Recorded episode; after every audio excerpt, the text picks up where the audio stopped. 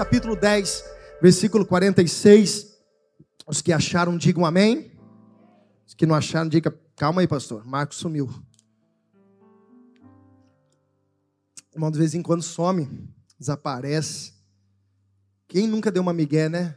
O pastor fala assim: abra lá em Abacuque. Aí a gente não acha, mas abre a Bíblia e fica assim, ó.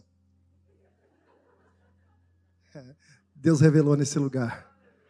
Deus está falando desde já. Antes de começar a palavra, Deus já está falando. Eu já fiz, irmão, várias vezes. Quem achou diz amém? E vieram para Jericó, e saindo ele de Jericó com seus discípulos, uma grande multidão, é, no meio de uma grande multidão, Bartimeu, o cego, filho de Timeu, que estava sentado junto ao caminho mendigando. E ouvindo que era Jesus de Nazaré, começou a clamar e, diz, e dizer: Jesus, filho de Davi, tem misericórdia de mim. E muitos o repreendiam para que se calasse, mas ele clamava cada vez mais: Filho de Davi, tem misericórdia de mim. E Jesus, parando, disse para que o chamassem. E chamaram o cego, dizendo-lhe: Tem de bom ânimo, levanta-te, que ele te chama. E ele lançou de si a tua capa, levantou-se e foi ter com Jesus.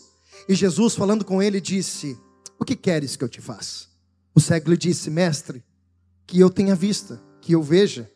E Jesus lhe disse: Vai, a tua fé te salvou. Vai, que a tua fé te salvou. E logo viu, e em seguida o seguiu Jesus pelo caminho. Feche os seus olhos, se você puder, peço a gentileza, coloque a mão sobre o teu coração. Espírito de Deus, nós te agradecemos nessa, nessa noite tão especial, nesse dia tão especial.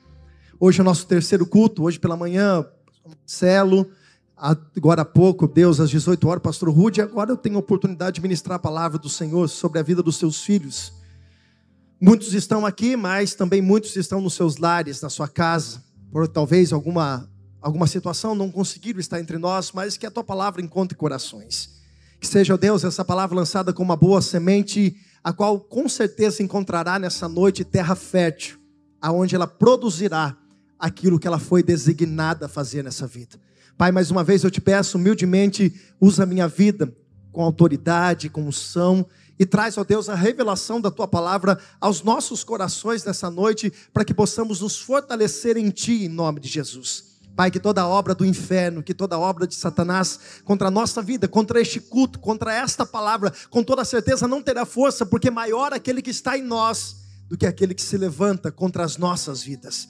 Pai, toma conta dos nossos corações. Enquanto nós estamos aqui, ó Deus, cuida da nossa casa, cuida dos nossos, cuida daquilo que nós que é importante para nós, ó Pai, mas que neste momento nosso pensamento, a nossa mente possa estar cativa ao Senhor através da tua palavra. Assim nós oramos e desde já te agradecemos em o nome de Jesus. E se você crê que Deus vai falar contigo, diga glória a Deus. E levanta a bomba em alta, diga Deus vai falar comigo hoje. E aplauda mais uma vez Jesus nesse lugar. Glória a Deus. Queridos, deixa eu fazer uma pergunta para vocês. Se eu perguntasse para você hoje o que te paralisa, o que tem talvez travado a tua vida a ponto de não estar vivendo todo o propósito, toda a intensidade, tudo aquilo que Deus tem te preparado, qual seria a sua resposta? Se eu perguntasse para você hoje qual é a tua maior dificuldade, e se você pudesse classificar essas dificuldades, talvez em números, pastor, olha, essa é a que eu mais tenho problema, um problema que eu mais tenho enfrentado hoje chama-se tal. Qual seria o nome dessa situação que hoje, ao mínimo, tem tentado te paralisar? Por que eu falo isso? Porque coisas são enviadas, situações acontecem na nossa vida justamente para nos paralisar.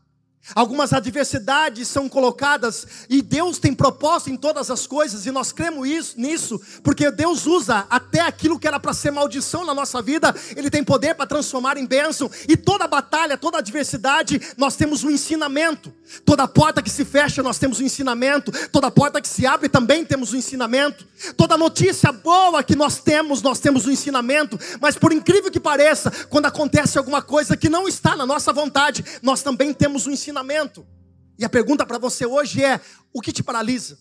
O que tem se levantado contra a tua vida de uma forma que você talvez hoje já não crê mais que Deus possa fazer na plenitude aquilo que Ele prometeu para a sua vida? Essa pergunta parece simples, essa pergunta talvez parece tão mecânica, mas ela é uma realidade na nossa vida. Porque um gigante, por muito tempo, pelo menos por alguns dias, 40 dias, ele ia no meio do campo de Elá, do vale de Elá, e gritava: Me dê um homem para lutar. Israel não avançava porque tinha um obstáculo. Israel não ia para frente porque tinha um obstáculo. A Bíblia vai dizer que enquanto Davi não chegou naquele lugar e Davi não entendeu quem ele era diante da situação, Golias continuou gritando em alta voz: Me dá um homem. Eu quero lutar. Israel paralisou no meio de um vale, não conquistou, não avançou, não conseguiu. E a pergunta para você é: o que te paralisa hoje? Note-se que o Evangelho, eu quero já rapidamente entrar dentro da mensagem. Eu quero apenas fazer alguns comentários. Você já ouviu essa mensagem? Você já conhece? Eu disse que eu não sou pregador, eu sou pastor. E o Senhor nos dá a graça de trazer a mensagem para que a gente possa ser confrontado por ela. Mas o interessante é que dentro dos quatro evangelhos, três evangelhos vai contar a história desse homem. Alguns dizem o filho de Bartimeu, Bartimeu, que era o filho de Timeu. Alguns dizem um jovem, um homem que estava cego, um pedinte na beira da estrada. Mas o interessante é que todos eles relatam a mesma história. E a Bíblia nos ensina que, independente do ângulo que nós olhamos para uma situação, cada um interpreta de uma forma. Talvez se você olhar para mim de um ângulo, você vai ver algo diferente que o outro olhou. Se você olhar para uma situação a qual você está ah, passando, talvez outra pessoa não consiga enxergar, mas a realidade é que ela existe. E aqui os três evangelhos vai contar a história de quem? De um homem, a qual tinha um rótulo em cima dele. Qual era o rótulo? Preste atenção. Bartimeu, o cego. Quem disse isso? A sociedade. Quem tinha rotulado isso? A situação, o que paralisava. Aquilo se tornou para todo mundo daquela cidade o rótulo, porque todos conheciam que aquele pedinte. Daqui a pouco nós vamos aprofundar um pouco mais. Volta para mim o microfone como está, fazendo um favor.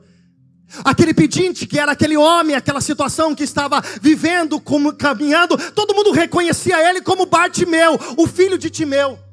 E para todo mundo as pessoas precisavam encontrar o que estava acontecendo na vida dele. Qual era o problema?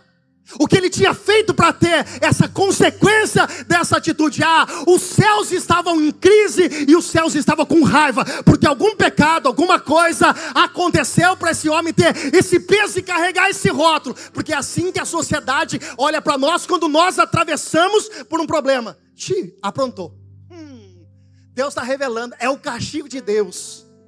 É claro, irmãos, e eu não abro mérito para isso, que toda atitude gera uma consequência. Tem muitas pessoas hoje sofrendo, passando por adversidade, porque plantaram. E a lei da semeadura, ela é inevitável. Você pode escolher aquilo que você planta, mas a tua colheita é inevitável na sua vida. Mas existem muitas batalhas, muitas lutas, muitas adversidades, que como João, capítulo 9, vai se revelar. Quando os discípulos perguntaram de um cego de nascença, todo mundo olharam para aquele jovem e disseram: O que ele tem? O pai pecou, a mãe pecou, é um castigo de Deus, aí o Senhor se manifesta para dizer: não, isso não foi um pecado dele, não é um erro dele, muito menos foi os pais dele. Isso está acontecendo para que se manifeste nele a glória de Deus. Escute, cenários, cenários ruins é uma grande oportunidade para a manifestação do poder de Deus na nossa vida. Eu vou dizer de novo.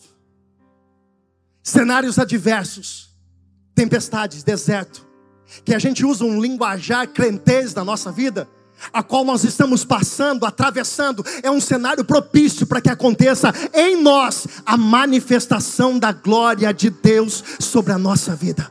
Eu não sei para quem é.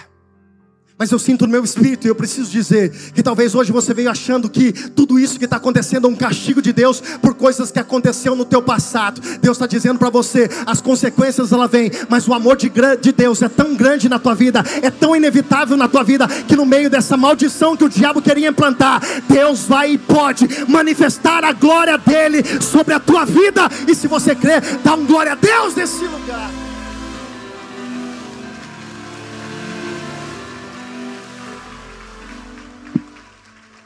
Escute, a Bíblia vai relatar algo aqui, versículo de número 46. Ele estava à beira do caminho pedindo esmola. Fala comigo, pedindo esmola.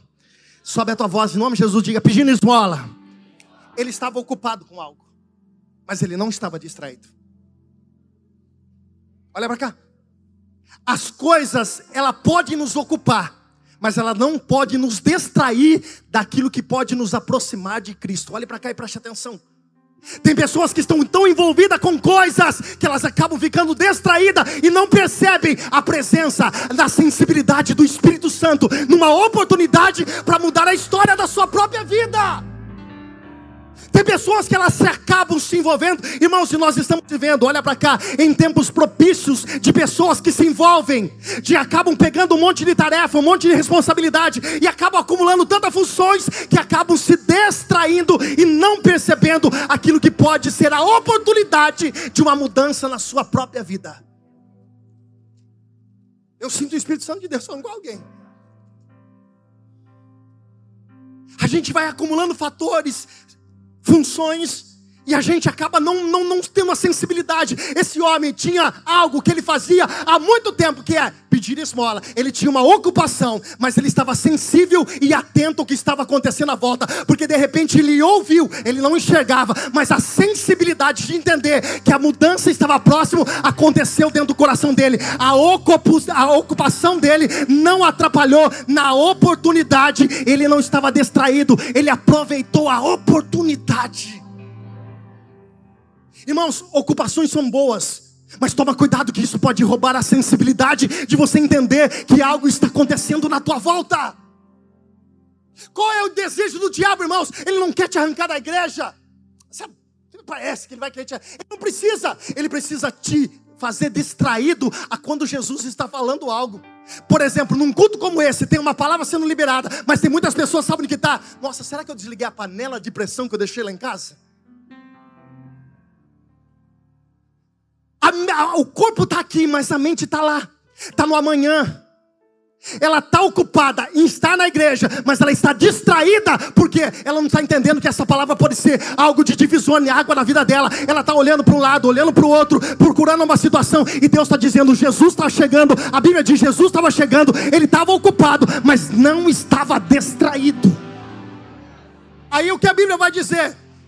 E ouvindo Jesus de Nazaré, começou a clamar, a dizer: Filho de Davi, tem misericórdia de mim. E aí o versículo 48 vai dizer: E muitos o repreendiam. Fala comigo, muitos. Fala comigo bem alto, fala muitos. Aqui eu entendi, irmãos, eu li umas 20 vezes esse texto. Muitos não é a totalidade. Na totalidade eram todos, estavam gritando para ele, não grite, mas eram muitos. Isso quer dizer, tinha duas classes de pessoas, uma dizendo para ele: e outros talvez dizendo: vai, clama mais, vai dar certo. E talvez hoje você está aqui hoje para o Espírito Santo te confrontar, a dizer ao teu coração hoje quem você tem dado o seu ouvido. Você não precisa de mais um que olhe para você e diga: não dá. Essa situação é irreversível, desista. Você não precisa dessas pessoas. Você não precisa de mais alguém que olhe para você e diga: desista do teu casamento, porque você hoje está atravessando uma crise. A melhor coisa é separar, tem tanto divórcio, isso é normal. Não, você não precisa disso. Você não precisa de mais um que olhe para você e diga assim: coitadinho, ah, aceita que dói menos, ah, acontece com todo mundo. Não, você não precisa de mais um desses. Você não precisa de mais alguém olhar para você dizendo assim: é, você se afastou da presença de Deus e agora fica aí, ó, agora está tudo derrotado, fracassado, destruído. Você não precisa de pessoas que falem para você algo que não é da vontade de Deus. Só que o problema nosso, sabe qual é? Em muitas vezes, e não é numa totalidade, eu tenho certeza disso, que nós muitas vezes paramos para ouvir aquilo que é negativo e nós aceitamos no nosso coração. E eu não preciso ser profeta de Deus, irmãos, para dizer aqui que tem pessoas que entraram com palavras de derrota, de fracasso, de mentira, que não é a vontade de Deus. Tinha muitas pessoas que estavam lá, e mais alguns eu tenho certeza, estou conjecturando sem ferir o texto. Eu acredito que tinha outras pessoas dizendo: vai que vai dar certo.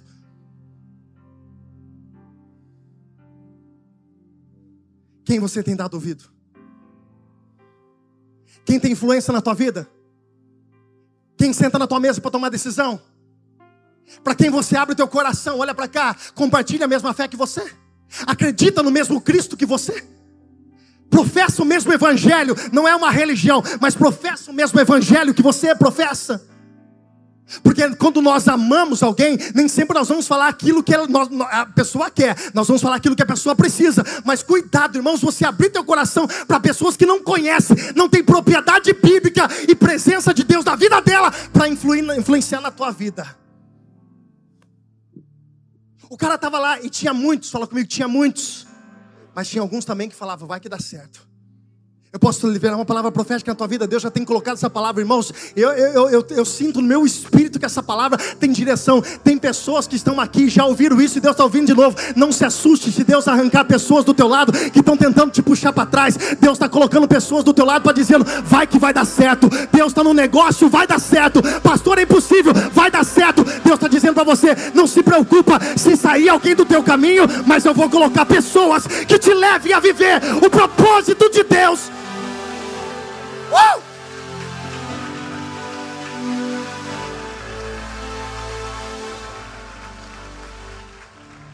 E Jesus parando, fala comigo, parando. Leandro, cara, em uma multidão de pessoas, em uma multidão de pessoas, Beto, os discípulos, a multidão que acompanhava Jesus, mas por causa de um, isso é evangelho de Deus numa multidão de pessoas que nós estamos aqui, numa multidão de pessoas que estão assistindo, talvez agora não sei quantas milhares e milhares de igrejas estão reunidas com homens e mulheres de Deus, reunidas no nome dele, mas ele tem a especialidade de olhar na individualidade para uma pessoa, e talvez você se sinta tão insignificante. Jesus está dizendo: tem uma multidão, mas os meus olhos estão em ti, os meus olhos estão em ti, pastor. Eu sou pecador, os olhos do Senhor estão sobre você, pastor. Eu errei. Deus está dizendo: eu estou olhando. Jesus parou. Jesus parou. Irmão, parece simples, parece um negócio, mas Jesus parou. Irmãos, tinha muita gente, mas ele não perdeu a sensibilidade da individualidade. No meio de uma multidão, Rafa, Deus tem poder de olhar para dentro do teu coração e entender o que você tem. De olhar para o teu coração e entender o que está passando aí dentro, Hugo. Só que aqui tem algo muito interessante. Jesus parou e disse: chamem o cego. Foi Jesus que foi chamar o cego, sim ou não? Foi Jesus que foi chamar o cego, sim ou não? Não. Jesus disse: chamem o cego. E aí, irmãos? Eu imagino, eu, eu, não está escrito, eu imagino. Saiu Pedrão. Deixa comigo. E olha, quando Pedro chega diante daquele rapaz, no meio de uma multidão e talvez os barulhos, os zumbidos, a, a gritaria dizendo: Ei, para de gritar. E aí Pedro chega: Ei, você aí, tem de bom ânimo, levanta-te, tem de bom ânimo, o Mestre te chama. Olha para cá. Jesus não foi chamar o rapaz, mas Jesus deu uma ordem para chamar o rapaz. E aqui Deus falou algo no meu coração muito forte. O poder não está no mensageiro. O poder está em quem mandou falar. Quem deu a palavra para falar.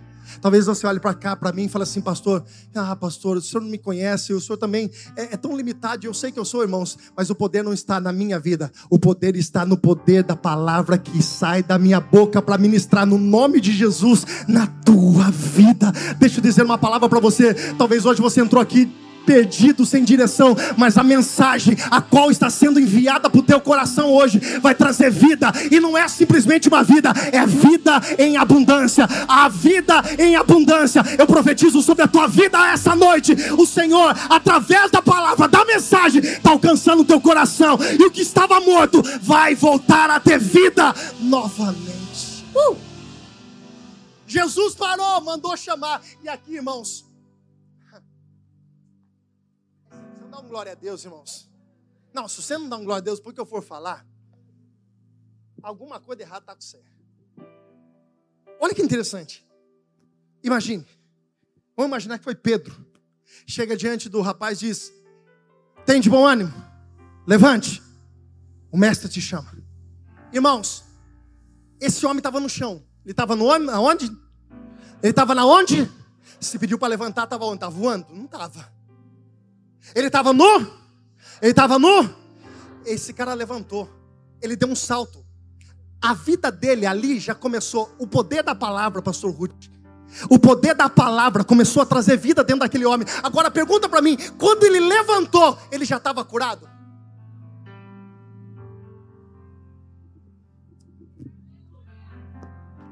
Ele estava curado. Quando levantou, ele já estava enxergando, sim ou não? Mas o poder da antecipação do milagre já começou a se movimentar dentro da vida dele. Pastor, me explica. Ele não tinha recebido o milagre, mas ele tinha recebido a palavra do milagre. Eu vou dizer de novo para você. Ele não tinha recebido o milagre, ele tinha recebido a palavra daquele que pode fazer o milagre. Isso que ele fez, já se colocou de pé, já teve bom ânimo, já começou a mudar o seu comportamento. Eu não sei para quem é, mas Deus está dizendo: talvez você não receba hoje aquela ligação que você precisa, talvez você não receba hoje aquela notícia que você precisa, mas Deus está dizendo: ela já está acontecendo. Se posiciona em quem vai receber, porque aquilo que Deus prometeu já está acontecendo. Ah, meu Deus.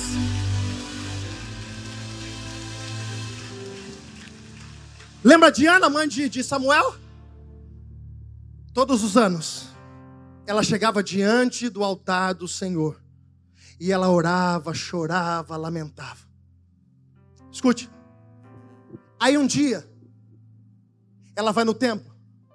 O profeta ele diz para ela assim: mulher, tu está embriagada de vinho? Ela disse: não. O que está doendo é minha alma. Porque, irmãos, quando a gente está machucado por dentro, a gente reflete por fora. Pessoas machucadas machucam pessoas, mas pessoas curadas também curam pessoas. Ana recebe uma palavra profética do homem que estava dentro do templo, do sumo sacerdote. Diz: Olha, o Senhor está respondendo as suas orações. Presta atenção nessa palavra que você precisa entender o processo de Deus, porque muitas vezes você não vai ver imediatamente aquilo que você precisa, mas existe um trabalhar, um mover de Deus. Ela recebe uma palavra que aquilo que estava no coração dela ia acontecer. Ana se levanta. A Bíblia diz que ela muda o seu semblante, ela transforma o seu rosto.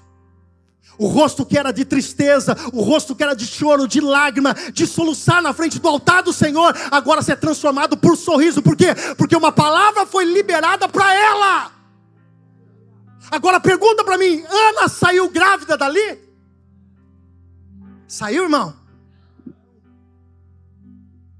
Ana saiu carregando o nenê depois de uma semana? Não. Mas Ana recebeu na alma, no espírito a palavra. Irmãos, deixa eu dizer uma coisa da parte do Senhor para você.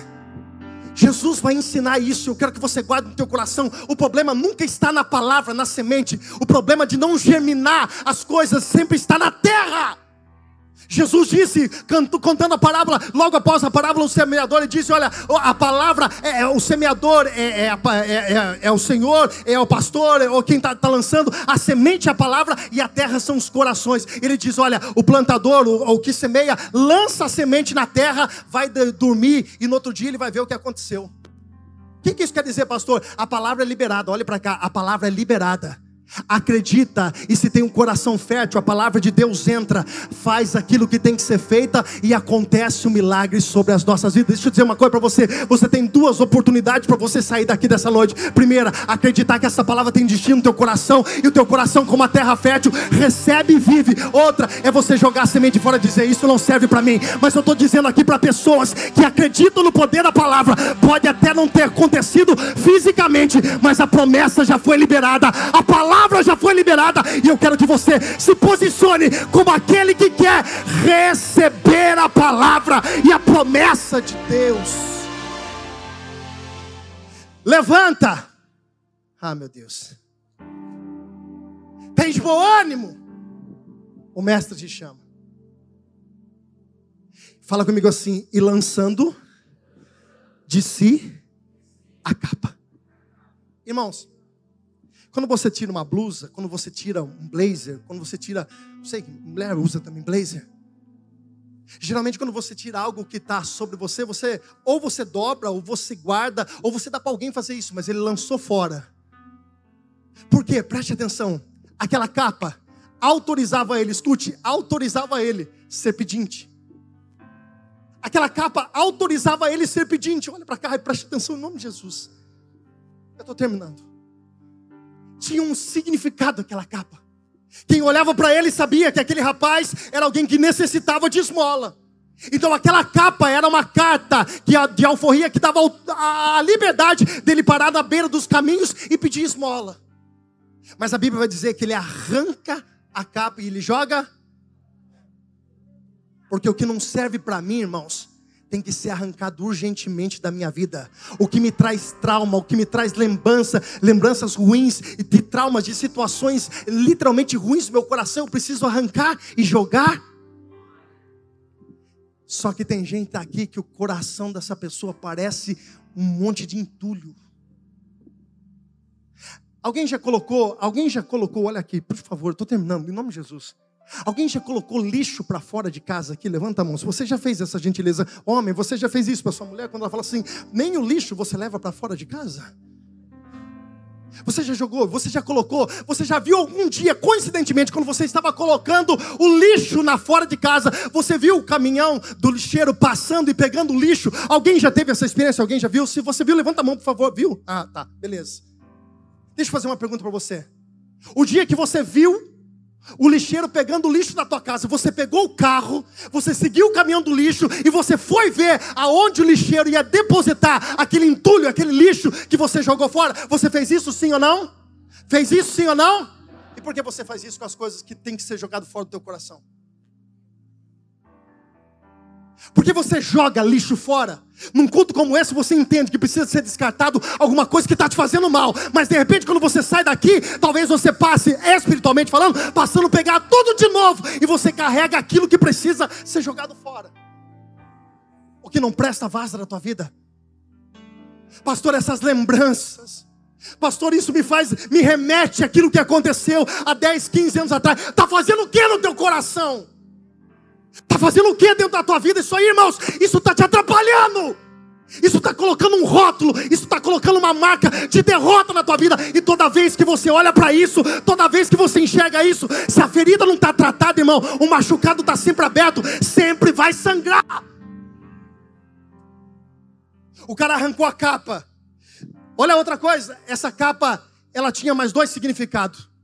De noite, fala comigo assim, de noite. Esse rapaz pegava a capa por causa do frio, ele se cobria. Então a capa representava proteção. Fala comigo, proteção. Ah, meu Deus.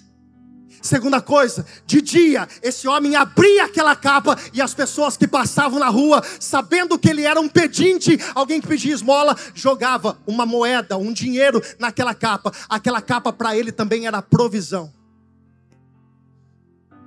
Aí o cara cata a capa que representava a provisão, que representava a proteção dele. Ele arranca a capa ele faz. Sabe o que ele estava dizendo? A partir de hoje, não é mais aquilo que traz a proteção para minha vida. Não é mais aquilo que traz a provisão para minha vida. Deixa eu dizer uma coisa para você. Se acha, irmãos, eu vou, eu, eu vou falar uma coisa para você. Não fica bravo comigo, não. Tem pessoas que ela tem tanto medo das coisas que ela acha que isso vai dar certo, não sei o que lá. É, ela coloca a, Bíblia na casa dela, irmãos, ela está tá aberta no Salmo 91. Não, no Salmo 23, 91. Qual que é mais forte, pastor Jean? É 91. É 91, está no Salmo 91. E ela fala assim: Ah, se o diabo aparecer aqui, eu mostro para ele. Ah, eu expulso ele no nome do Salmo 91. Irmão, não vai dar risada na sua cara. Tem gente que acha que a, a proteção, a, a, a proteção é, é, colocar uma ferradura atrás da porta. Você riu, né? Você riu, né? Ah, quer ver um negócio? É, é para dar sorte, é provisão. É provisão. Tem um elefantinho virado com o bumbum para a porta. É isso, é para dar sorte. Isso aí, ó, traz dinheiro. Irmãos, a sua provisão não vem disso. Desculpa, irmão, mas eu preciso falar o que a palavra de Deus manda dizer. O problema é que nós corremos atrás da provisão do lado errado.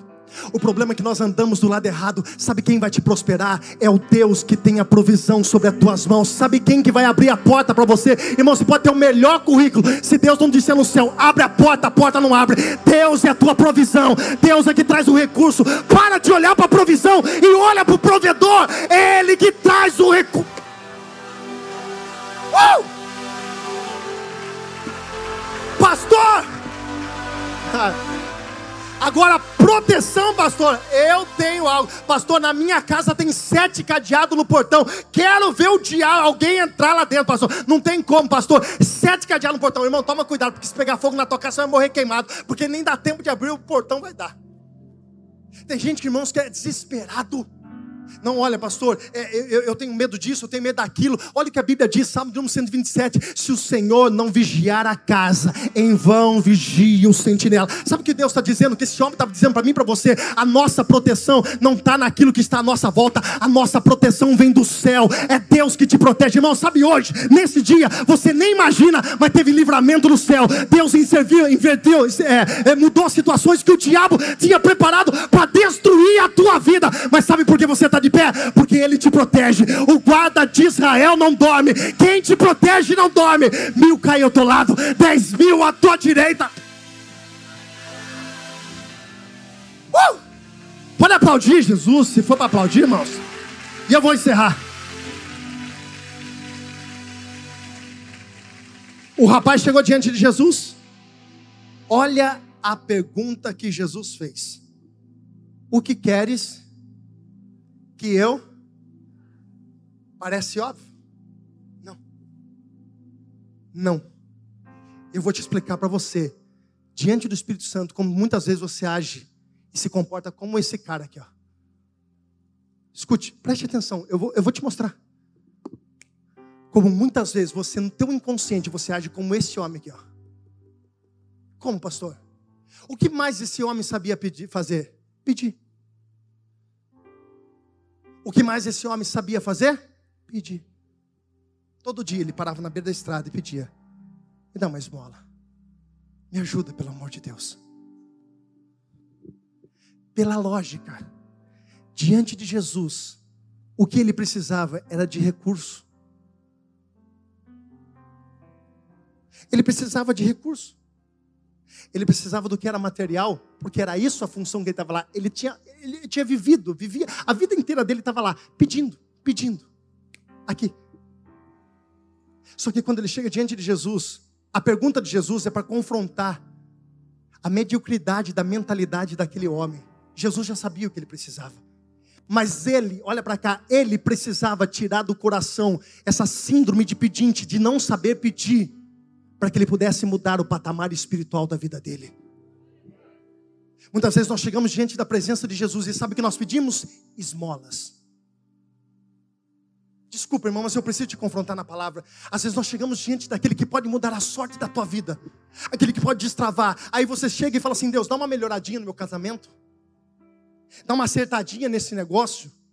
Jesus, o Senhor pode, está igualzinho aquele homem que quando trouxe o filho para ser liberto de um espírito de demônio, uma legião que estava tomando posse daquele menino, o homem pergunta para Jesus se o Senhor pode fazer. Era mais ou menos isso que estava acontecendo. Jesus estava quebrando dentro dele um paradigma dele parar de pedir aquilo que não trazia resultado para a vida dele definitivamente.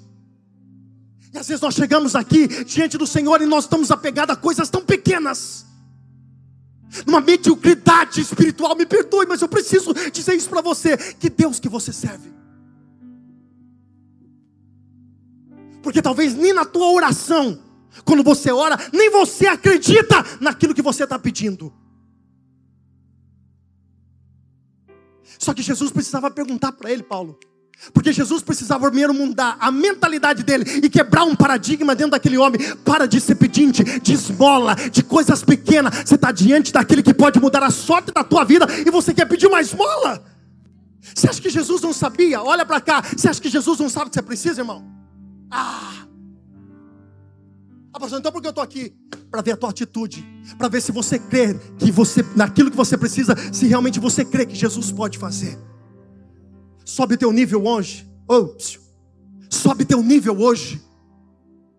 Me perdoa a expressão, mas eu preciso bater nessa tecla de novo. Sai dessa mediocridade espiritual que talvez você esteja vivendo, de uma vida rala diante de Deus. Deus está subindo, dizendo para você: sobe o nível hoje. Está pedindo errado. E Deus precisa nos confrontar para que a gente aprenda a pedir da forma certa, do jeito certo. O que queres que eu te faça? Qual é a resposta dele?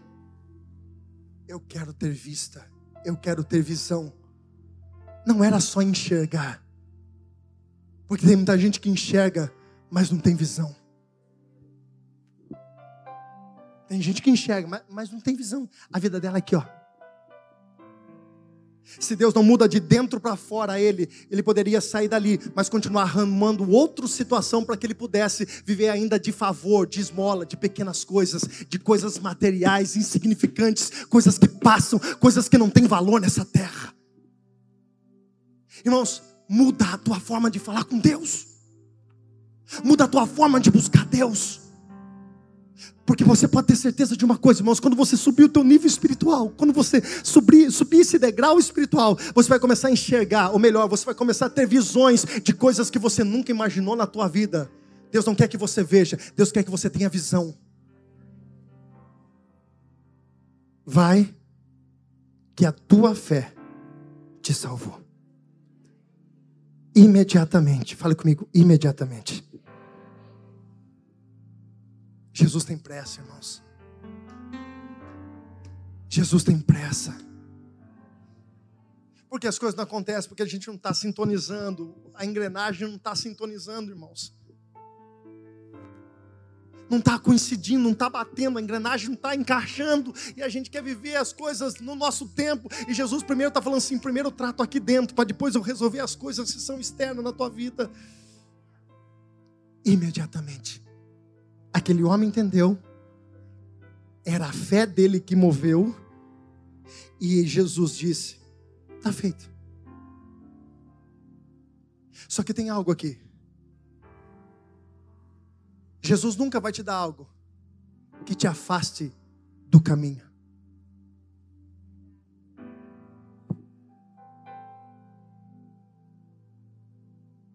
Se alguma coisa te arrancou do caminho, vou falar para você, não foi Deus. Toma muito cuidado. O que Deus faz na tua vida tem que te levar para o caminho, a andar o caminho, a viver o caminho.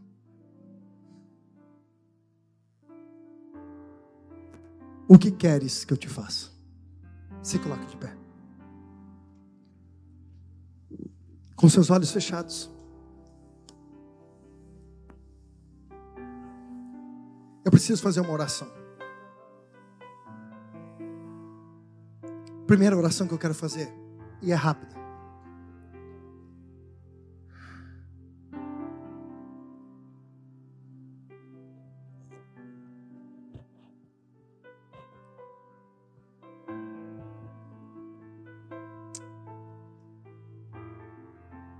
Você tem muita facilidade para ser abençoado. Olhe para cá, eu estou falando especificamente com algumas pessoas. Mas infelizmente, pelo decorrer da tua caminhada, você tem saído do caminho.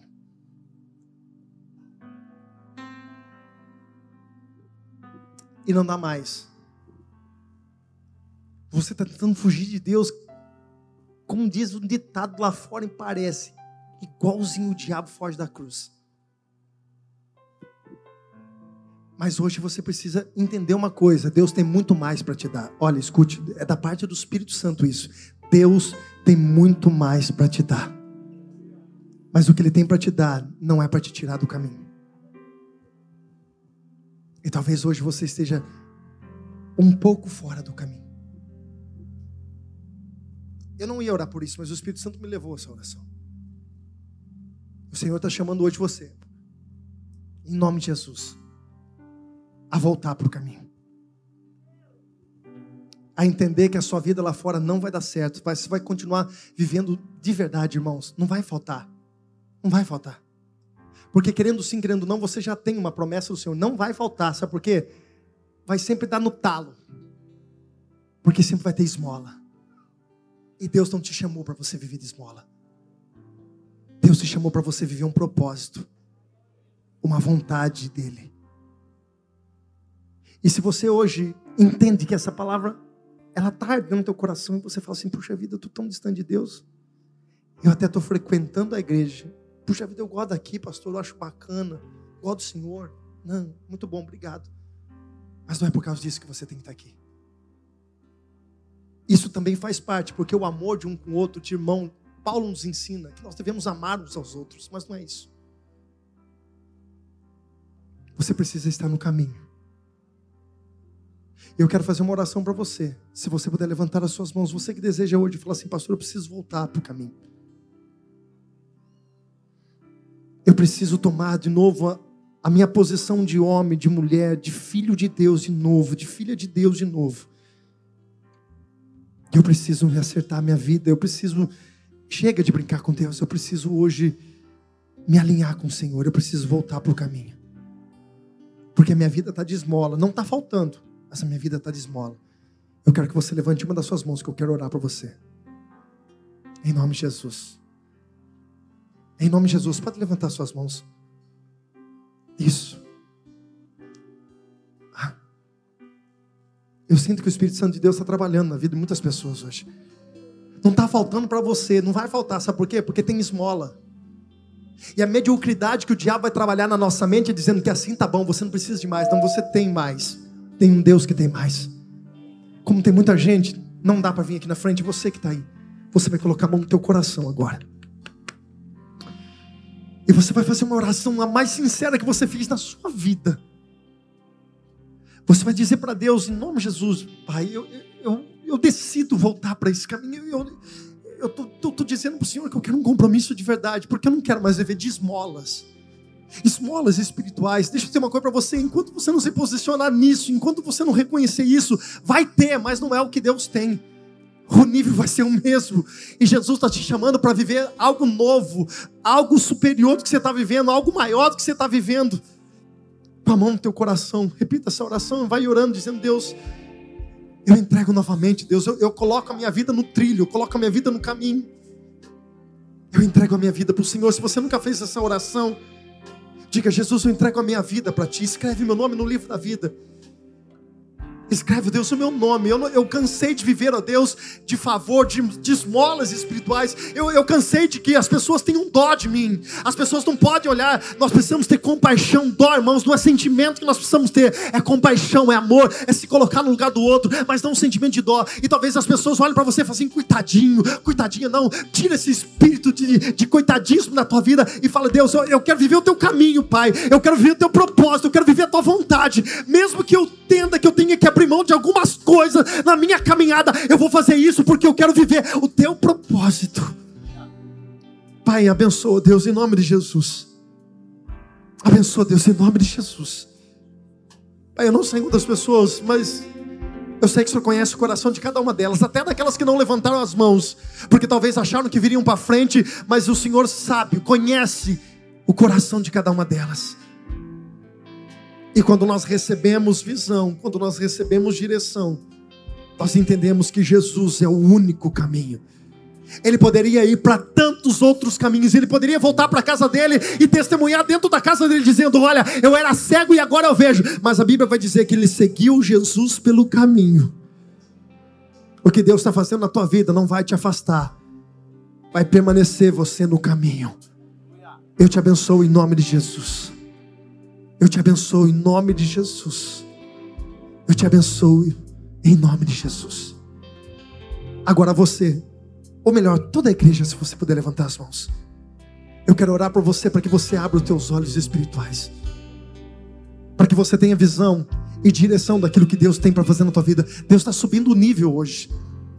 Deus está subindo o nível. Nós viemos de uma semana de oito dias declarando milagre. O nível espiritual está subindo e nós continuamos subindo, subindo, subindo. Nós não viemos aqui porque nós estamos numa campanha. Nós viemos aqui porque nós queremos ouvir a voz do Espírito Santo de Deus e é Ele que está subindo o nosso nível nessa noite. Mantenha suas mãos lá no alto diga: Senhor, eu quero viver novo. Eu quero ter experiências novas contigo. Eu não quero ser carregado, Deus, um rótulo de que eu conheço, eu vivo dentro da igreja, mas a minha vida não muda. Eu quero, Pai, que as pessoas que olharam talvez para mim um dia, cego, sem ter visão, sem ter conhecimento, ou talvez com um rótulo derrotado, veja a glória do Senhor se manifestar na minha vida, porque essa também será uma forma do Senhor se manifestar através da minha vida. Ore desse jeito para Deus. Essa empresa vai prosperar, não porque você é bom, porque Jesus tem um propósito nessa empresa em nome de Jesus. Deus vai abrir a porta desse emprego, não porque você talvez seja, se ache merecedor e tenha um currículo bom. Deus está fazendo isso porque a glória dele vai se manifestar na tua vida lá. Pai, em nome de Jesus, nós te louvamos, ó Deus, nessa noite. Nós te louvamos nessa noite, Pai. Sobe o nosso nível, sobe o nosso nível, Deus, sobe o nosso nível. Sobe o nosso nível. Sobe o nosso nível, sobe o nosso nível. Mantenha sua mão levantada. Como meu, eu preciso de um milagre.